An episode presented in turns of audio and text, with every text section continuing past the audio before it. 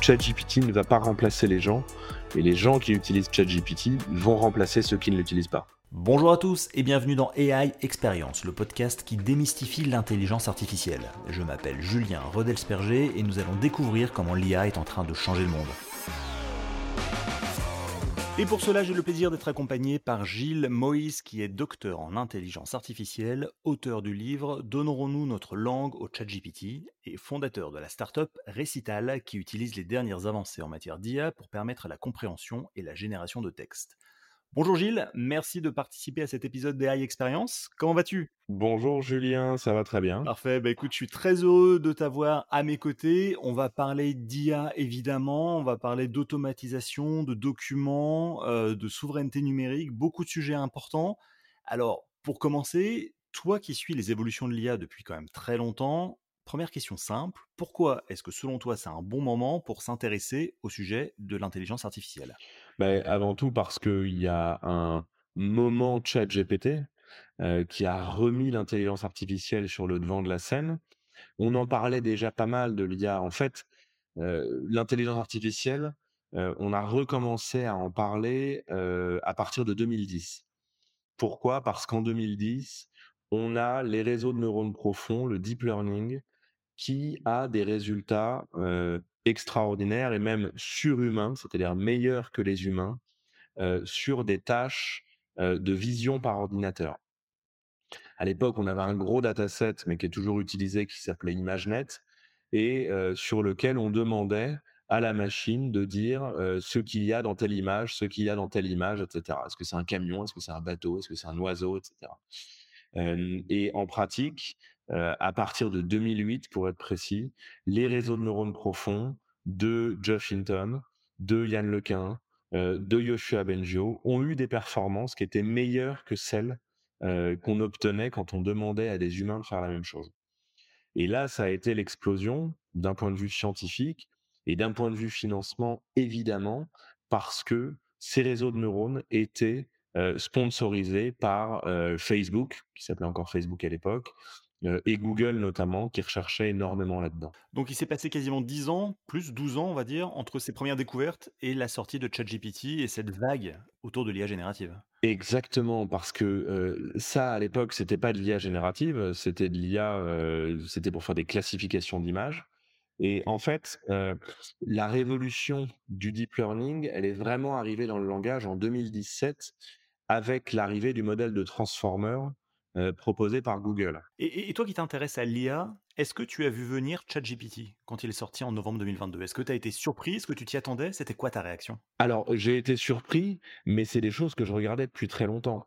Euh, moi, ma thèse, je l'ai commencé en 2011 sur la génération automatique de texte. Donc, si tu veux, le, le sujet m'était pas complètement étranger nous-mêmes chez Recital, euh, on fait du génératif depuis euh, au moins, ben en fait depuis l'apparition des transformers. Parce que dès les transformers, on a pu commencer à faire du génératif. Et d'ailleurs, c'est ce qu'a fait OpenAI. Euh, c'est en 2018 ou en 2019 qui sort GPT-1. Mmh Et GPT-1, c'est en fait la même architecture à, à, quelques pouillèmes près, mais en tout cas c'est le même principe, c'est-à-dire de la génération de texte avec un décodeur seul. Euh, et qui sera amélioré sur GPT-2 et sur GPT-3 avec notamment plus d'attention, plus de plus de tête et plus de données. D'accord. Mais donc, GPT-3 en 2019, nous, effectivement, on voit ça, on se rend compte qu'il se passe quelque chose. Mais effectivement, personne, et je pense même OpenAI, ne pouvait imaginer le boom ChatGPT. Ok. Et en ce sens-là, oui, ça m'a surpris comme tout le monde. D'ailleurs, j'entendais Bill Gates là, qui discutait avec Sam Altman il y a quelques jours. Il disait, même Bill Gates, qui est quand même quelqu'un qui suit ça, disait, j'ai été complètement surpris, complètement pris par la vague. Alors, on te sent passionné par l'IA. Tu expliquais, tu as fait une thèse, tu es docteur sur le sujet. Mmh Pourquoi est-ce que c'est intéressant l'IA Ça vient d'où cette passion pour l'intelligence artificielle sans rentrer dans la technique? Ouais. Eh ben, en fait, ça vient, ça vient de très longtemps. En fait, ça vient de ma passion pour les ordinateurs. Euh, moi, je suis tombé dans l'informatique vraiment jeune parce que j'avais la chance d'avoir un ordinateur à la maison. À l'époque, c'était pas si courant que ça. et puis, comme j'adorais les jeux vidéo et que mon père trouvait ça trop cher, il m'a dit que j'allais les faire moi-même. Alors, j'ai jamais fini de faire un jeu vidéo, mais j'ai appris la programmation. Et, En fait, ce qui est rigolo, c'est que l'informatique et l'IA, c'est très proche. Et c'est marrant parce que même Alan Turing, donc qui est l'inventeur, de la machine de Turing, qui est en fait comment dire? L'idée, de l'ordinateur et ben, en fait, même lui, dans son premier papier de 1936, commence à parler, d'intelligence automatique et pourquoi? Parce qu'en fait, quand il crée sa machine de Turing, il l'a créée pour, répondre à un problème de maths, très abstrait qui avait été posé par David Hilbert et qui disait: «Est-ce qu'avec un algorithme, avec une avec une méthode systématique, on pourrait démontrer tous les théorèmes démontrables?» Mmh et Turing dit déjà que non, mais en plus, pour montrer que non, Gödel l'avait déjà fait quelques années avant, mais avec une autre manière. Pour montrer que c'était impossible, il crée la machine de Turing. C'est-à-dire, il dit, imagine cette machine, et ben cette machine ne peut pas prouver que ça. Du coup, en créant ça, il dit, mais si j'ai quand même malgré tout créé une fonction, une machine qui crée toutes les fonctions calculables, et que la pensée est une fonction, comme le pensait euh, Hume ou comme le pensait Leibniz, alors peut-être que ma machine peut penser. Et donc, en fait, c'est très rigolo, tu vois, je, m'éloigne un peu de ta question, mais finalement, on s'y retrouve. C'est-à-dire, ce qui est rigolo, c'est que, en fait, l'informatique et l'IA sont liés dès la naissance de l'informatique, de l'informatique telle qu'on la connaît. Ensuite, on peut remonter à avant pour trouver des automates calculatoires, etc. Mais Mmh l'informatique telle qu'on la connaît, en fait, dès le début, elle est pensée avec l'intelligence artificielle. Donc et et moi, c'est marrant à mon à mon petit niveau, quand j'ai fait de l'informatique et quand j'ai programmé des machines, et ben, c'est vrai que je me disais: «Mais finalement, ce comportement ou cet algorithme-là ou ce que fait l'ordinateur dans ce cas-là, c'est intelligent d'une certaine manière». En fait, on est toujours, quand on programme, en train de simuler de l'intelligence et donc on est toujours en train de faire de l'intelligence artificielle. D'ailleurs, l'intelligence artificielle des débuts, heu, à l'époque des systèmes experts, à l'époque des systèmes de règles et cetera, c'était juste coder des règles, heu, dans des machines. Donc, heu, aujourd'hui, coder des règles dans des machines, c'est ce qu'on appelle de la programmation, hein. C'est, if, si, alors, tant que, pour i égale 1 à 5, mh. tout ça, c'était de l'IA. Donc en fait, l'intérêt que j'ai pour l'IA, c'est l'intérêt que j'ai pour l'informatique, parce qu'en fait, l'IA et l'informatique, c'est d'une certaine manière la même chose. D'accord et alors sur le plan professionnel, t'as pas créé de jeux vidéo, en revanche tu as créé une start-up Oui. qui s'appelle Récital. Est-ce que tu peux nous la présenter en quelques mots? Quelle est son activité et et à qui s'adresse-t-elle? Alors, heu, Recital, c'est une entreprise, c'est un éditeur de logiciels, B2B. Donc on s'adresse à des entreprises, Mmh et en fait, on utilise des algorithmes d'intelligence artificielle pour faire ce qu'on appelle du traitement automatique de documents. Alors en anglais, on appelle ça Intelligent Document Processing, et en gros, l'objectif de ce de ces logiciels, on propose une plateforme à nos clients qui leur permet de traiter des mails, de traiter des documents, d'envoyer les mails aux bonnes personnes, d'analyser les documents, d'extraire de l'information dans ces documents, que ce soit des bilans comptables, des factures, des cartes d'identité, tout ce que tu veux, heu, d'aller les mettre au bon endroit dans leur CRM, d'aller mettre telle information dans leur ERP, heu, dans leur système de gestion documentaire et cetera. Vraiment, on automatise Mmh une partie, je dirais la partie un peu, heu, laborieuse, du back office. On n'est pas sur la génération d'images ou de vidéos ou ce genre de choses? Non, non, non. On analyse, l'information, on utilise des modèles de deep learning évidemment là-dessus, Mmh mais on utilise, mais non, on ne génère pas d'images, de textes ou de vidéos. On analyse et on automatise. Ça sert à quoi? Est-ce que tu peux me donner un exemple concret ou quelques cas d'usage? Bah, 3 exemples. Le premier, les, tribunaux de commerce français qui reçoivent tous les bilans comptables des entreprises françaises. C'est, heu, 50 000 000 de pages par an. Et beh, ça, il faut l'analyser, il faut le comprendre et il faut le mettre il faut le structurer dans des sortes de gros fichiers Excel qui sont ensuite téléchargeables par n'importe qui. Et bien ça, ils utilisent notre solution pour automatiser cette tâche-là. Donc nous, l'année dernière, on a lu tous les bilans comptables des entreprises françaises, enfin notre solution. Il les a analysés et on a mis ça dans tous les comptes comptables. C'est une opération qui est, assez complexe parce que les formats sont pas du tout standards, chacun peut s'exprimer comme il veut, etc.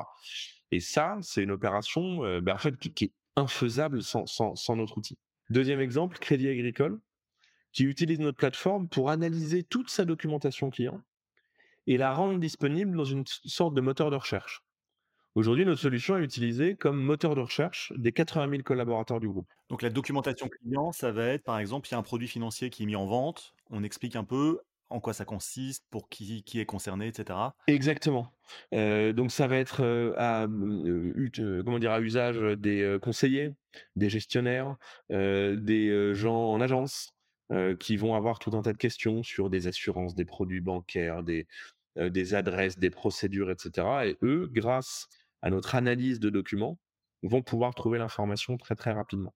Alors d'ailleurs aujourd'hui évidemment, tu parlais de génération, évidemment on travaille, heu, sur des grands modèles de langue pour voir comment est-ce qu'on peut aller encore une étape plus loin pour automatiser la réponse et pas uniquement présenter les bons paragraphes à l'utilisateur.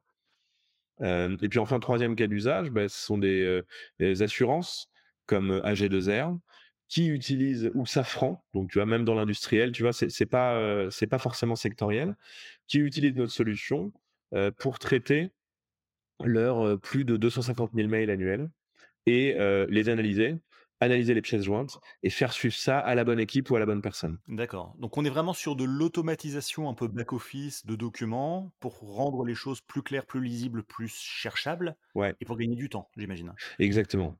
Ça gagne du temps, ça permet de produire plus, ça permet de répondre plus vite aux clients.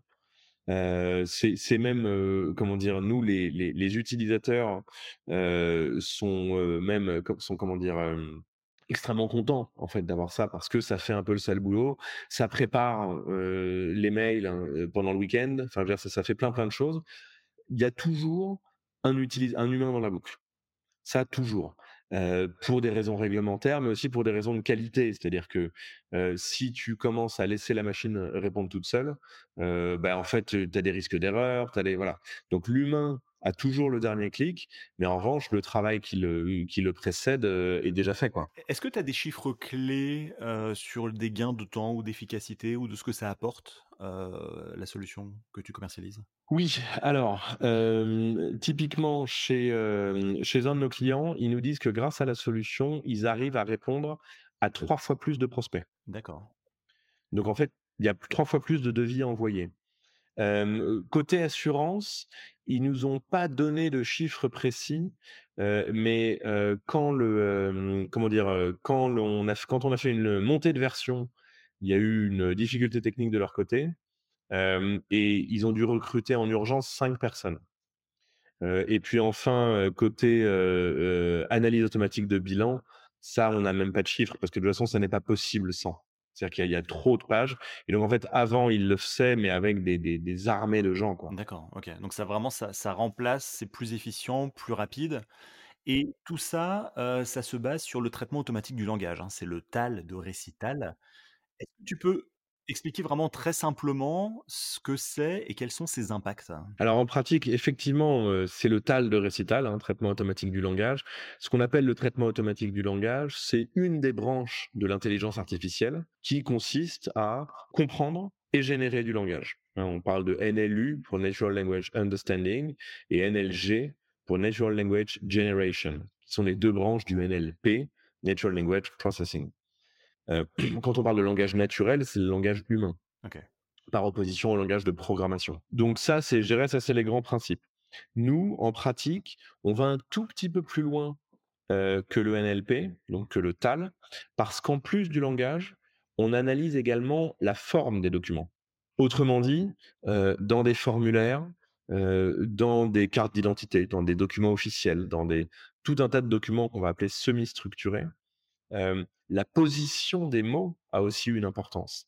C'est pas juste une page de texte brut, en fait. Il va y avoir je sais pas, pre prenons une facture, en haut à droite, tu vas avoir, le nom, le prénom, l'adresse du client. Mmh en bas, à gauche, tu vas avoir, le contact de, la société. Tout en bas dans le pied de page, tu vas avoir le numéro de sirène et le numéro de TVA. Eh bien, ces informations de localisation sur la page sont finalement aussi importantes que le texte en lui-même. Et donc, c'est pour ça qu'on va un peu plus loin que le traitement automatique du langage. C'est pour ça qu'on parle du traitement automatique du document. C'est-à-dire que on va faire ce qu'on appelle de l'IA multimodale, qui est un mot euh, très à la mode aujourd'hui. C'est-à-dire que on ne va pas prendre en compte qu'une seule modalité, ici le texte. On va aussi prendre en compte la modalité euh, de ce qu'on appelle de layout, c'est-à-dire de mh. position sur la page, mais également la modalité d'image, c'est-à-dire les pixels qui qui représentent ce mot. Et ce qui est très intéressant, c'est que quand tu mélanges ces modalités, tu as des modèles qui sont très nettement plus puissants que ceux qui sont basés sur le texte uniquement. Donc c'est-à-dire que si tu vois un graphique, un diagramme, un tableau, ton système est capable de comprendre ce que ça veut dire, quels sont les messages clés, par rapport à simplement capturer du texte brut qui n'aurait pas forcément de sens, hein? Exactement et ça, c'est un domaine qui est encore, heu, qui est encore ouvert, hein heu, le comment dire? Mmh, heu, même OpenAI avec son GPT-4 Vision ne résout pas complètement le problème. Nous, évidemment, on a fait des tests et on se rend compte que, beh, sur les documents complexes qu'on a, il n'arrive pas à lire précisément les choses. C'est très performant, mais c'est quand même moins performant que les systèmes qui sont vraiment faits pour ça. Et comment ça s'intègre? Alors, comment s'intègre Récital dans les systèmes existants? Tu parlais que ça se connectait avec des CRM, avec des ERP, et cetera. Oui. Est-ce que c'est du plug and play ou ou c'est vraiment très complexe derrière? Non, alors c'est en fait, ce qui se passe, c'est que, les, comment dire? Les workflows qui sont en production chez nos clients, sont, eux eux-mêmes souvent assez complexes. Pourquoi? Parce que, ils vont avoir ils vont avoir, heu, ils vont recevoir des mails, ils vont recevoir, des informations de leur site web, ils vont recevoir dans certains cas du courrier, et donc déjà tout ça, il faut le récupérer, faut le mettre au même endroit. Mmh ils ont aujourd'hui des chaînes de traitement qui existent. Donc effectivement, nous, notre solution, elle s'intègre dans ces chaînes de traitement. Tout est APIsé, on travaille avec les grands acteurs du marché type Kofax, Heu, Kofax, voilà, c'est typiquement des gens, qui font des moteurs de workflow avec lesquels, on peut s'intégrer. Il y a des gens là en ce moment qui nous intègrent sur Salesforce, donc quels que soient, les éléments de la chaîne de production que tu as, on peut s'y intégrer. Mais donc effectivement, c'est une intégration, mais qui prend le temps qu'il faut à ces grands groupes d'intégrer du logiciel. Donc ça peut être, ça peut être un peu long. Maintenant, ça dépend. Enfin, dire, nous, on travaille avec des acteurs plus petits, en 2 semaines, c'est fait. D'accord, OK. Et puis il y a des acteurs plus gros, il va falloir trois quatre mois, heu, voilà. Et et à titre d'exemple, tout à l'heure, tu parlais Crédit Agricole, tu parlais des assurances, tu parlais des tribunaux de commerce. Il y a des données confidentielles, il y a des données personnelles. Comment est-ce que Récital, justement, aborde ces sujets en matière de confidentialité, de cybersécurité? Et comment vous faites pour traiter des données aussi sensibles? Alors, on a de toute façon 2 offres. On a une offre SaaS, qui est donc hébergée par nous et une offre on-prem qui est hébergée par le client. Donc pour les données extrêmement sensibles ou pour les environnements particulièrement contraints, ils peuvent prendre notre logiciel et le déployer chez eux. Pourquoi? Parce qu'on est, heu, comment dire? Maître de toutes les briques de notre logiciel. Ce sont des réseaux de deep learning qu'on entraîne nous-mêmes, que d'ailleurs l'utilisateur peut entraîner sur des infras qu'on héberge, et cetera. On n'utilise pas des services managés, c'est nous qui gérons le truc. Ça fait qu'effectivement, on peut donner notre image à un client qui du coup héberge lui-même. Mmh mh. Ça, heu, pour les environnements les plus contraints en termes de sécurité, heu, c'est ce qu'on fait. Pour les environnements qui le sont un peu moins, on héberge tout nous-mêmes, heu, en France. Ça, c'est hyper important aussi pour, tout un tas de clients. Et effectivement, on gère notre prod, alors évidemment, tout est sur Kubernetes. On a du service managé, mais uniquement sur Kubernetes et sur, les, et sur les bases de données. Et ça ça c'est hébergé par un acteur, français en France. D'accord. Tu tu abordais à l'instant, pardon, la question de la souveraineté numérique, l'importance d'héberger les données en France. Pourquoi est-ce que, selon toi, c'est important quand on parle d'IA, de parler de souveraineté numérique? Beh, parce que, avec l'IA, viennent les données. Et en fait, les données, elles peuvent être, confidentielles, sous droit d'auteur, personnelles. Mmh et donc en fait, pour toutes ces raisons-là, il faut, faire attention avec ces données. Il faut faire attention à ce qu'on en fait, et effectivement, d'ailleurs, on le voit bien en ce moment là avec le procès New York Times, OpenAI, que la question des données, là en l'occurrence sous copyright, heu, est encore complètement ouverte. Juste pour repréciser, contextualiser, heu, le New York Times a porté plainte contre OpenAI pour avoir entraîné son modèle d'intelligence artificielle sur toutes les archives du grand journal américain, sans autorisation, sans paiement, sans rien du tout. Exactement et en fait, on sait très bien aujourd'hui, hein, que, heu, tous les personnes qui proposent des des grands modèles de langue utilisent de la donnée sous copyright. Ça, c'est sûr. Parce que, alors, 1 parce que de toute façon, il faut tellement d'informations pour entraîner ces modèles que de toute façon, il y en a qui sous copyright. Et 2 parce qu'en plus, il existe des moyens assez simples, de retrouver des morceaux d'informations sous copyright, hein, puisque ce sont des modèles qui qui ne font que compléter du texte. Il suffit de lui donner un début de texte sous copyright et ensuite quand il génère la suite, ça veut dire qu'il l'a lu, quelque part avant. Donc ça veut dire qu'une donnée en Europe ou en France est mieux protégée qu'une donnée, en Chine, aux États-Unis ou ailleurs? Alors, plus qu'en France, c'est en fait surtout la nationalité de l'entreprise qui l'héberge, qui est importante. Pourquoi? Parce que, quand on met une donnée, chez Microsoft, même si le serveur de Microsoft est en France, même si c'est dans un data center en France, Mmh comme c'est une entreprise américaine, en vertu du Cloud Act, les autorités américaines peuvent demander à avoir accès à ces informations-là. Donc c'est effectivement une forme de d'extraterritorialité qui est donnée par le Cloud Act et qui ne va pas du tout en diminuant. Hem, en gros, la question c'est, heu, sur quel réseau, chez qui on met la donnée? Ça, c'est hyper important ça. Donc ça, c'est vraiment un sujet clé et d'ailleurs quand on parle d'IA, on parle de Google, on parle de Microsoft, on parle de Meta, ex-Facebook, heu, Amazon, voire IBM. Ils sont quand même tous américains.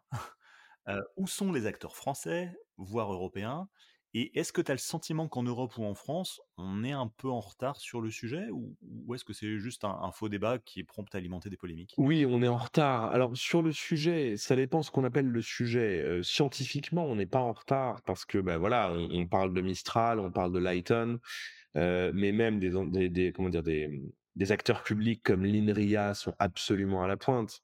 Heu, au CNRS aussi, enfin voilà, moi j'ai fait ma thèse à Sorbonne Université, il y a aucun souci et d'ailleurs si, heu, les grands acteurs américains s'installent en France, c'est aussi parce que, il y a d'excellents chercheurs, heu, sur le sujet. Donc d'un point de vue scientifique, on n'est pas en retard. Par ailleurs, c'est une recherche quand même très largement partagée. Je dirais qu'il y a a pas de retard là-dessus. D'un point de vue entrepreneurial, alors ça c'est sûr. D'un point de vue grandes entreprises, ça c'est sûr. Mais c'est finalement plus sur les sujets, je dirais de hardware et de cloud qu'on est en retard que sur les sujets d'IA. Et d'ailleurs, enfin, tant qu'on parle de souveraineté, moi je pense que le gros sujet en matière de souveraineté, c'est beaucoup plus d'avoir des téléphones européens et des data centers européens que d'avoir, une boîte d'IA européenne. C'est-à-dire qu'en fait, la souveraineté aujourd'hui est beaucoup plus portée par qui produit le matériel et qui héberge les données que qui propose le dernier modèle, notamment parce que ces modèles sont majoritairement open source. Et en matière de, heu, de développement technique, technologique, est-ce que tu vois, heu, la France émerger, heu, notamment dans le domaine entrepreneurial par rapport à d'autres pays? Est-ce qu'il y a un écosystème qui est vraiment, dynamique et qui se développe en France? Oui, il y a un, écosystème, heu, évidemment de start-up qui est très dynamique. Je veux dire la French Tech, c'est très, très dynamique. Ça, il y a pas de y a pas de discussion là-dessus. Heu, maintenant alors au niveau des hébergeurs, au niveau des clouds, il y a OVH qui continue à grossir, qui devrait atteindre le milliard d'euros de chiffre d'affaires cette année, ce qui est bien. Donc évidemment, c'est petit, hein, par rapport à un AWS, un GCP ou un Azure, ça c'est sûr. Mais néanmoins, ça grossit. Ça reste le premier hébergeur euh, européen. En France, il y a Scaleway de chez Iliad. Euh, Xavier Niel investit beaucoup dedans, donc ça, ça, grossit également. Il y a Outscale euh, côté euh, Dassault Systèmes, donc il y a quand même des acteurs qui se, qui se mettent en place. Euh, Numspot, euh, plus récemment, mais qui sont euh, microscopiques par rapport aux acteurs américains. Euh, je pense qu'effectivement, il va falloir faire, dire? Il va falloir vraiment inciter les acteurs européens à aller sur ces clouds-là, si on veut, leur permettre de se développer. Mais c'est parce que sinon, effectivement, enfin, Microsoft et Amazon ont tellement investi depuis plus longtemps que, heu, c'est vrai qu'autrement dit, je pense que la réglementation va aussi servir à rediriger, les utilisateurs européens sur des sur des solutions européennes.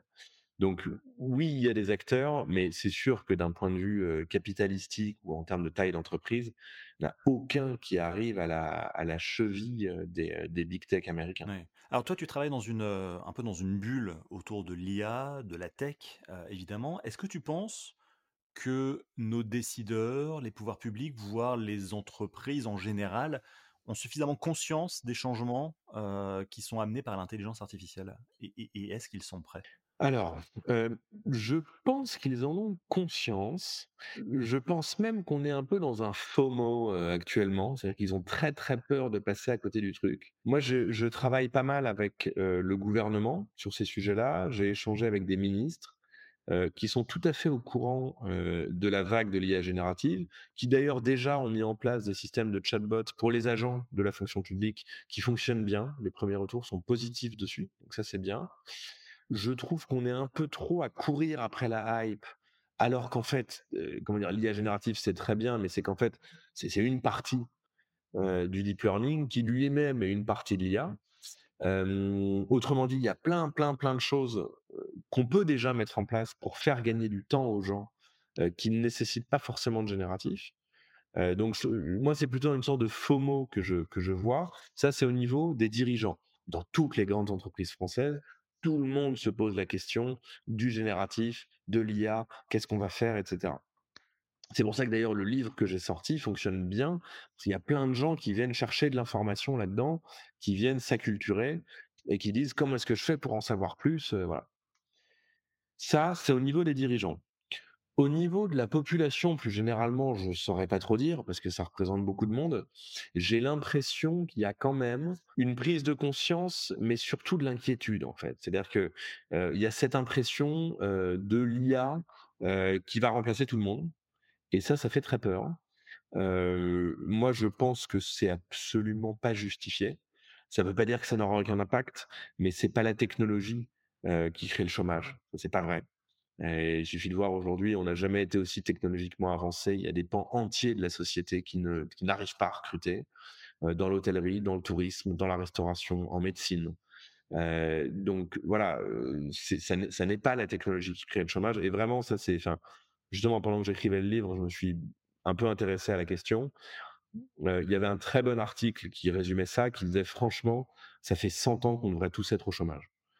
Et je trouve que ça résume assez bien le truc. C'est-à-dire qu'il y a eu des vagues d'automatisation et en fait, ça remonte au métier à tisser de jacquard, au XVIIIe et XIXe siècle où les gens cassaient les métiers à tisser. Hein, on se souvient des canuts et des ludites, en Angleterre, parce qu'ils disaient: «Ces machines-là vont nous voler notre emploi» et en fait, non, de l'emploi, il y en a toujours. Localement, les gens qui font exactement ce que le nouvel outil fait, évidemment, heu, sont, heu, remplacés par cet outil. Mais là aussi, je trouve une très bonne phrase pour résumer ça, c'est: «ChatGPT ne va pas remplacer les gens, mais les gens qui utilisent ChatGPT vont remplacer ceux qui ne l'utilisent pas». D'accord, c'est intéressant et parce que justement, comment est-ce qu'on se prépare à cette, heu, révolution, à ce changement, de paradigme dans le monde professionnel, dans l'entreprise? Parce que les choses vont vite quand même, tu vois? Internet, ça a mis 10-15 ans à se démocratiser. Là, l'IA, notamment l'IA générative, on a l'impression que ça s'est fait comme ça, là, en un an et demi, 2 ans max. On va la voir arriver. Pourquoi? Parce qu'en 2024, on va voir arriver dans, heu, Outlook, dans, heu, Word, dans Excel, dans PowerPoint, heu, dans les applications Google, pour ceux qui sont sur Google Workspace, on va voir arriver des agents. C'est-à-dire qu'on aura un petit assistant, alors je sais pas trop quelle forme il va prendre, qu'il sera en haut à droite, en bas à gauche ou je sais pas où.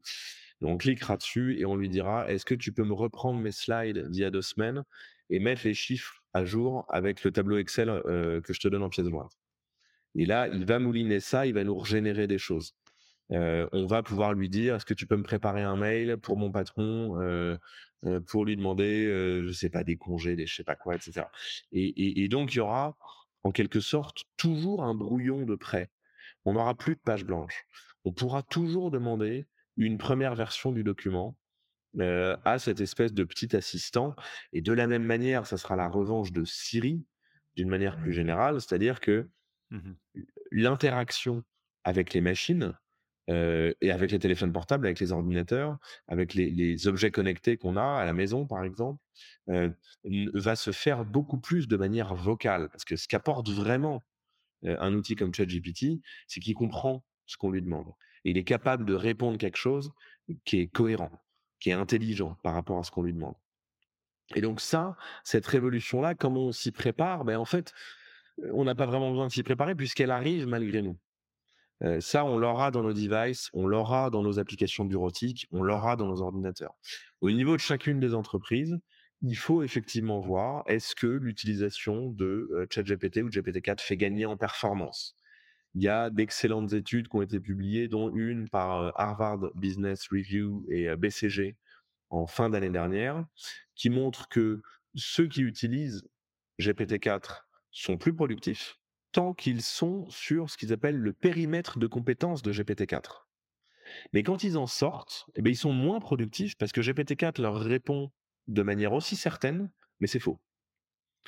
Et ce qu'ils expliquent, c'est qu'il faut être en mesure de savoir ce qu'il sait faire et de savoir ce qu'il sait pas faire. Et le problème, c'est que c'est pas du tout clair. Parfois deux questions qui vont nous sembler très similaires vont pas être similaires pour la machine. Et donc une fois il aura raison, une fois il, aura tort. Donc c'est vrai qu'aujourd'hui il faut encore quand même des humains qui sont capables de voir si ce qui leur est proposé est réaliste et vraisemblable. Mais si oui, alors bah, évidemment ils gagnent énormément de temps euh, en, en rédaction. Deuxième chose qui a été vue dans les premières expériences qui ont été faites, c'est qu'en fait, ce sont plutôt les employés les moins performants qui gagnent avec l'outil, parce que l'outil est quand même plutôt meilleur dans tout un tas de choses.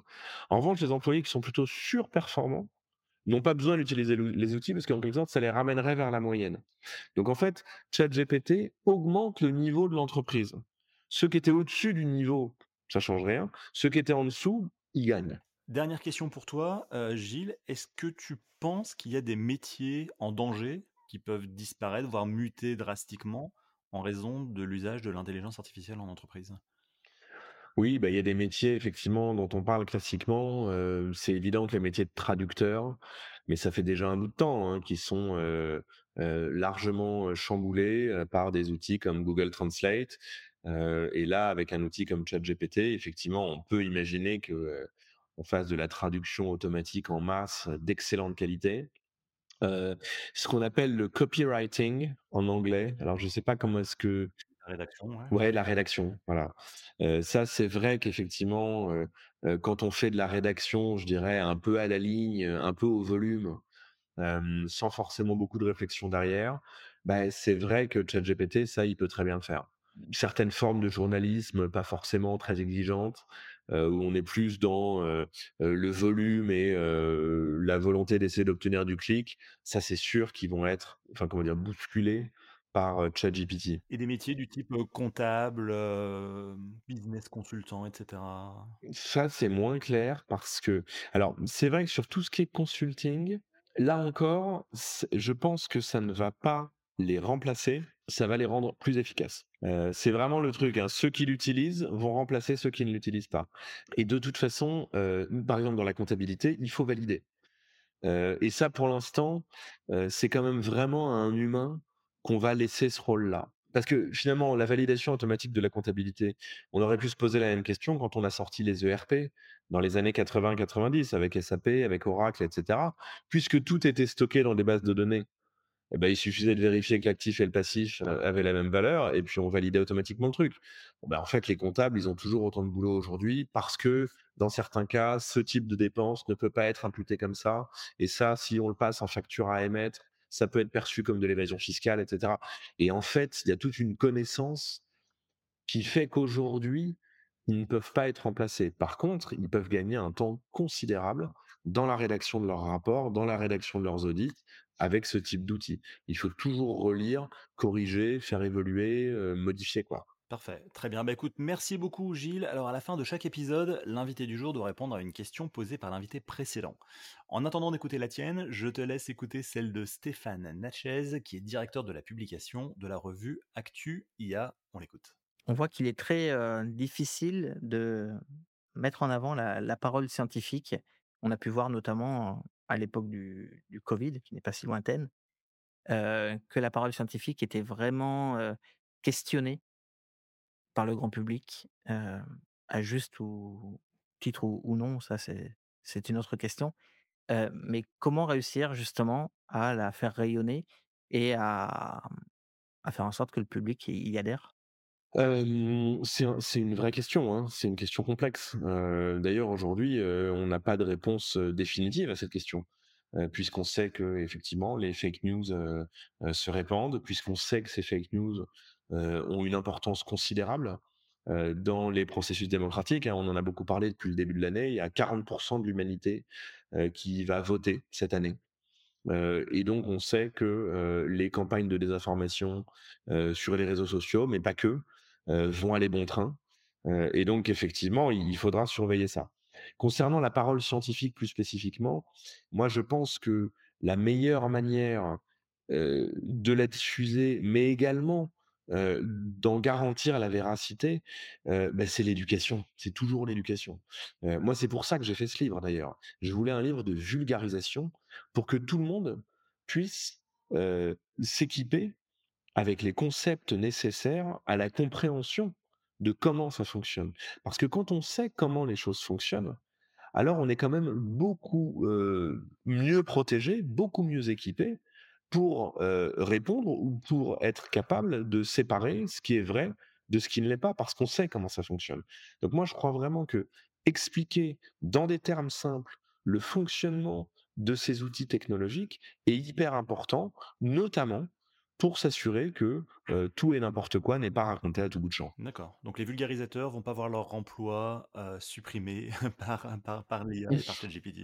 Non, il faut surtout pas. Alors, juste quand même pour rebondir là-dessus, certes, il faut toujours vérifier ce que dit ChatGPT. néanmoins, sur des informations qui sont très classiques, et notamment, moi je vois pas mal d'élèves par exemple en troisième qui dit ah j'ai pas bien compris le cours sur le théorème de Pythagore, etc. Le théorème de Pythagore, c'est de la donnée hyper connue, hyper classique. Et ben ça, euh, ils peuvent tout à fait utiliser ChatGPT pour avoir un petit cours particulier là-dessus. Et ça, ça, ça, pour moi, c'est vraiment un des, usages de ça. Et très souvent, enfin même dans l'immense majorité des cas, il répond correctement et donc du coup, il est patient, disponible 24 heures sur 24 et prêt à aider tout le temps. Donc ça, moi je crois vraiment que comment dire, comme deuxième rideau éducatif, ça peut être vraiment efficace ces systèmes-là. Il faut faire très attention à ce qu'ils racontent, il faut vraiment mettre des garde-fous. Mais une fois que ces garde-fous sont en place et qu'ils fonctionnent, ils sont très très bien en assistant prof particulier. Ok. Parfait, très bien. Bah, écoute, merci beaucoup Gilles pour tes réponses. Alors maintenant à toi, quelle question aimerais-tu poser au prochain invité?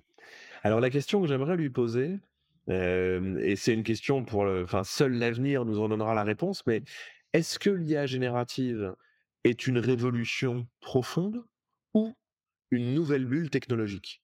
Parfait. Je garde la question. Je manquerai pas de la poser. Je te tiendrai informé de la réponse. Merci beaucoup de ta participation. Gilles Moïse, je rappelle que tu es auteur, fondateur de la startup Recital. Merci beaucoup d'avoir participé à ce podcast. Merci à toi. Si vous avez aimé cet épisode, n'oubliez pas de vous abonner à l'émission sur votre plateforme de podcast préférée. Votre soutien compte et vos commentaires peuvent aider à partager cette expérience avec d'autres. Vous pouvez aussi visiter le site web ai-experience.io pour aller plus loin. A très vite pour un nouvel épisode.